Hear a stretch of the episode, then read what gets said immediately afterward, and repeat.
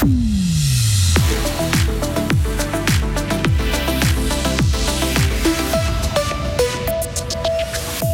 La main tendue manque de bénévoles à Fribourg et Neuchâtel et doit fusionner pour continuer à fonctionner. 5 milliards de francs pour soutenir l'Ukraine. La majorité du national refuse. La gauche ne comprend pas. Accord conclu pour réformer la politique migratoire européenne avec des conséquences pour la Suisse aussi. Et des températures de 25 à 27 degrés avec du beau temps aujourd'hui. Voilà ce qui nous attend pour la météo. Voici le journal de Sarah Campreni. Bonjour Sarah. Bonjour Rio, bonjour à toutes et à tous.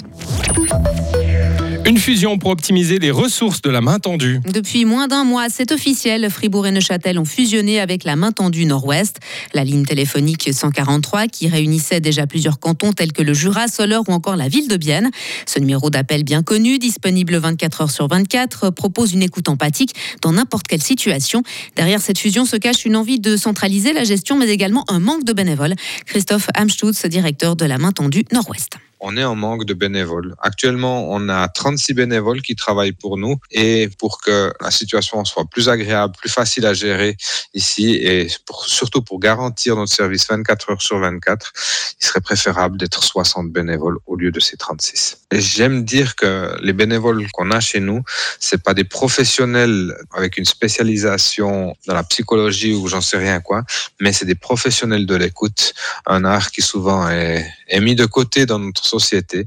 On préfère parler que d'écouter. Et l'année dernière, près de, ce sont près de 2000 fribourgeois qui ont fait appel à l'association de la main tendue. Le Parlement refuse de débloquer 5 milliards de francs pour l'Ukraine. Le Conseil national a rejeté hier matin par 105 voix contre 86 une motion pour financer un plan de soutien. Le texte voulait engager la Confédération sur le long terme pour l'aide humanitaire et la reconstruction euh, de l'Ukraine.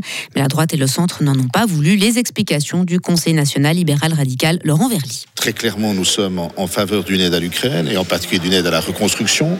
Le conseiller fédéral Ignazio Cassis a mis en place la conférence de Lugano, la première conférence qui a d'ores et déjà pensé à l'après, qui va maintenant être suivie d'une deuxième conférence à Londres dans quelques jours.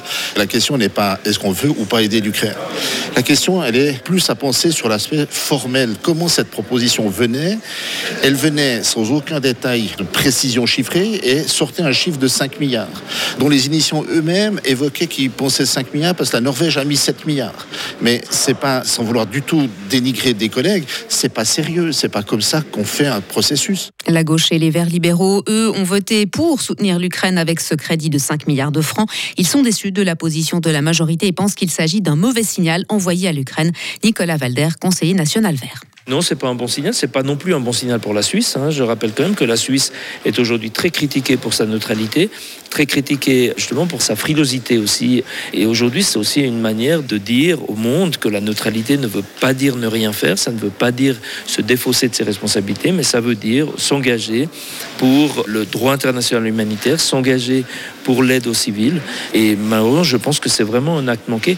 J'espère, parce que la même proposition a été déposée au Conseil des États, j'espère que le Conseil des États la traitera différemment et que là-bas, une majorité la soutiendra pour qu'on puisse en rediscuter. Un pas de plus pour la réforme de la politique migratoire européenne. Oui, les ministres de l'Intérieur de l'UE ont en effet trouvé un accord sur deux points clés de cette démarche.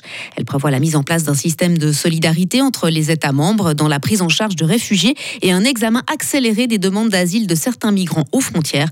La Suisse, en tant qu'État associé, participera aussi, notamment à soutenir les pays situés aux frontières extérieures de Schengen, comme la Grèce et l'Italie, en prenant en charge des requérants d'asile. En France, cette attaque au couteau qui a fait six blessés, dont quatre enfants en bas âge hier matin à Annecy. Les victimes ont été hospitalisées à Genève et Grenoble. Après les premiers soins sur place, leur état de santé demeure extrêmement fragile. La police a rapidement interpellé l'auteur présumé, un réfugié syrien de 32 ans qui résidait en Suède jusqu'à l'an dernier après avoir vu sa demande de naturalisation refusée. Selon la procureure de la ville, il n'était pas sous emprise d'alcool ni de stupéfiants au moment des faits et n'avait pas d'antécédents psychiatriques identifiés. Toujours selon les enquêteurs, aucun mobile terroriste apparent n'a été à ce stade relevé.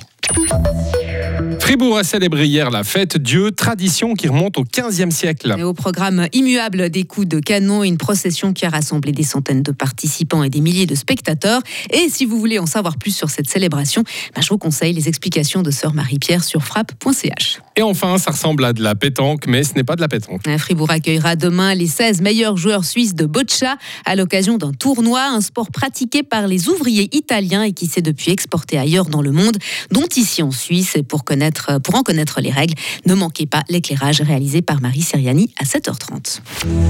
Retrouvez toute l'info sur frappe et frappe.ch.